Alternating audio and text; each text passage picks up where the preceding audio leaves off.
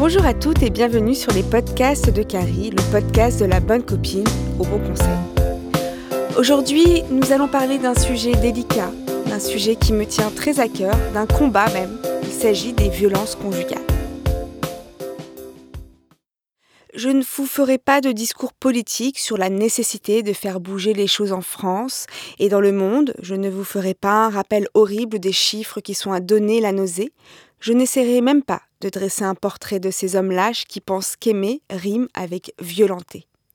Non. Aujourd'hui, je vous propose un podcast ancré dans le concret, un audio que j'ai écrit avec mes tripes, car j'étais confrontée aux violences autour de moi.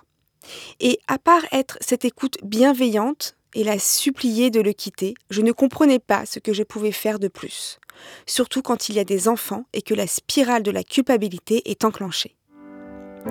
Aujourd'hui, je m'adresse à vous, vous qui vivez ça chez vous, vous qui avez peur, vous qui aimez cet homme qui au demeurant peut être un excellent papa ou gendre ou même collègue, vous qui préférez voir le verre à moitié plein en relativisant, en vous disant qu'en dehors que ces gros excès de crise, il vous aime et prend soin de vous, que peut-être c'est à vous de changer pour éviter qu'il ne recommence.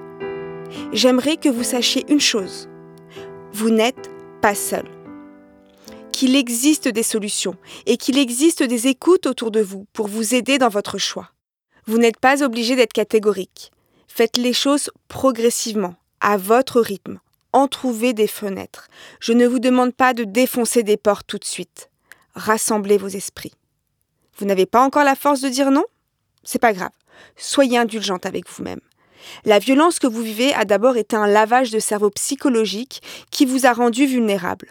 Vous ne pouvez pas, du jour au lendemain, être une autre femme. Le processus se fera, je vous le promets, si vous le décidez. La première étape, selon moi, est de sortir du silence. Une amie, une sœur, un père, une collègue, une mère, toute écoute dont vous sentirez le soutien dénoué de jugement est utile. Pourquoi? Poser des mots sur votre situation, vous entendre parler, prendre du recul pour raconter les faits, c'est déjà un grand pas.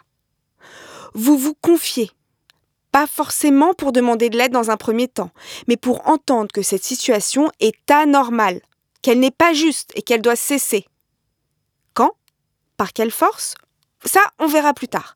Mais déjà, prendre conscience et mettre des mots à votre quotidien, c'est déjà là une grande victoire. Bien sûr, on vous dira de ne pas avoir honte, de ne pas culpabiliser, que tout est de sa faute, mais ça, vous ne l'entendrez pas.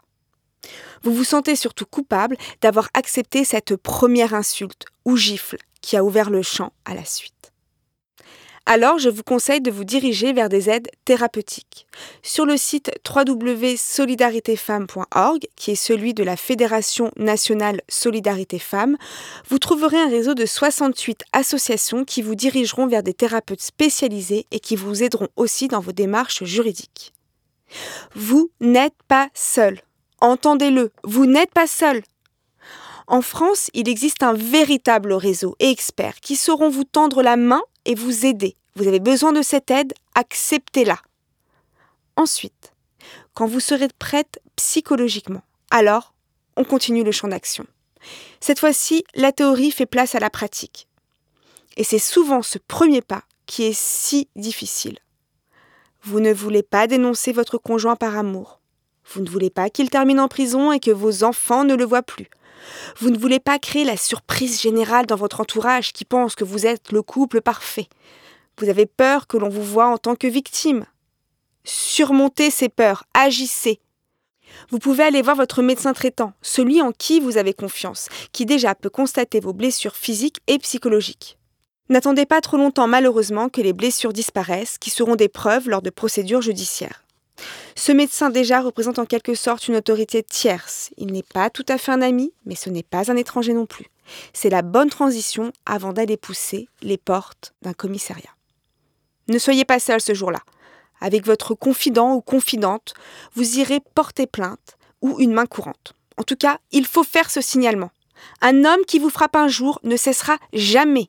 La situation ne peut qu'empirer jusqu'à votre mort. Vous devez l'entendre. Ne pas lui donner raison ou de fausses excuses. Votre vie est en jeu. Le commissariat ne signifie pas la prison pour lui obligatoirement. Laissez la justice prendre le relais. Vous êtes une victime, vous devez le signaler. C'est comme si devant un accident de voiture, vous refusez que les blessés aillent à l'hôpital. Il n'y a aucune autre option possible. Vous êtes victime, votre situation n'ira jamais en s'améliorant, vous devez au moins vous rendre visible. Une procédure judiciaire prendra le relais avec une enquête et des expertises demandées. À ce propos, N'hésitez pas à demander une ordonnance de protection donnée par le juge aux affaires familiales. C'est une procédure encore trop peu méconnue et ignorée, mais si vous vous sentez en danger, vous pouvez demander à ce que votre conjoint n'ait pas le droit de vous approcher selon un périmètre donné sous peine de sanction. Elle permet aussi de mettre en place, pour une durée de six mois, d'autres mesures de protection comme l'attribution du domicile, l'autorité parentale, etc., durant le temps de la procédure. Concrètement, la peur la plus commune est de se retrouver à la rue du jour au lendemain avec ses enfants. Là aussi, vous n'êtes pas seul. De nombreux dispositifs sont à votre portée. Appelez le 3919, le numéro de Violence Femmes Info, un numéro gratuit et anonyme qui assure une écoute. Une personne vous orientera vers des dispositifs locaux d'accompagnement et de prise en charge. Vous pouvez aussi être conseillé par un avocat spécialisé en droit des victimes. Il existe plus de 300 accueils de proximité ouverts depuis 2012 et mis à disposition des femmes battues pour les aider à préparer, éviter ou anticiper un départ du domicile conjugal. Faites une demande de logement auprès des services sociaux de la mairie. Faites-vous suivre si besoin par une assistante sociale qui sera aussi une excellente aide pour vous exposer les solutions pratiques qui s'offrent à vous et peut vous aider dans vos démarches. Financièrement, vous avez le droit aussi à plusieurs aides, notamment de la CAF, comme des allocations logement, familiales, une aide à la formation et bien sûr le RSA. C'est possible. Chaque problème que vous rencontrez aura une solution. C'est possible de sortir de cet engrenage infernal. Vous méritez d'être heureuse. Vous méritez une autre vie. Sauvez-vous avant qu'il ne soit trop tard. Ces chiffres que l'on connaît, de 76 femmes tuées de janvier à juin 2019, ça peut aussi être vous un jour. S'il vous plaît, agissez. Et puis, bien sûr, moi je suis là aussi pour vous. N'hésitez pas à me contacter. À plusieurs, je vous promets qu'on sera plus forte. Celles qui ne se sentent pas directement concernées, vous devez aussi agir pour les femmes autour de vous. Il en va de notre responsabilité à toutes de mener ce combat.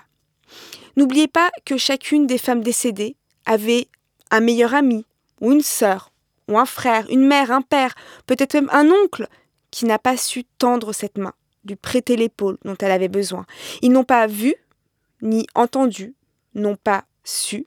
Et maintenant quoi? Il reste quoi? De la culpabilité? N'attendez pas que ça soit trop tard pour dire si j'avais su. Je vous rappelle donc le numéro de Violence Femmes Info, le 3919.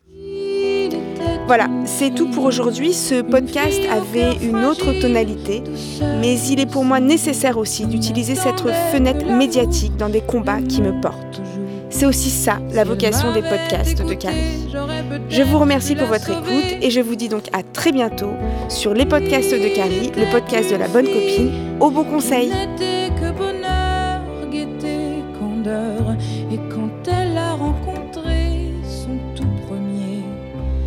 petite écervelée, elle lui a tout et tout donné.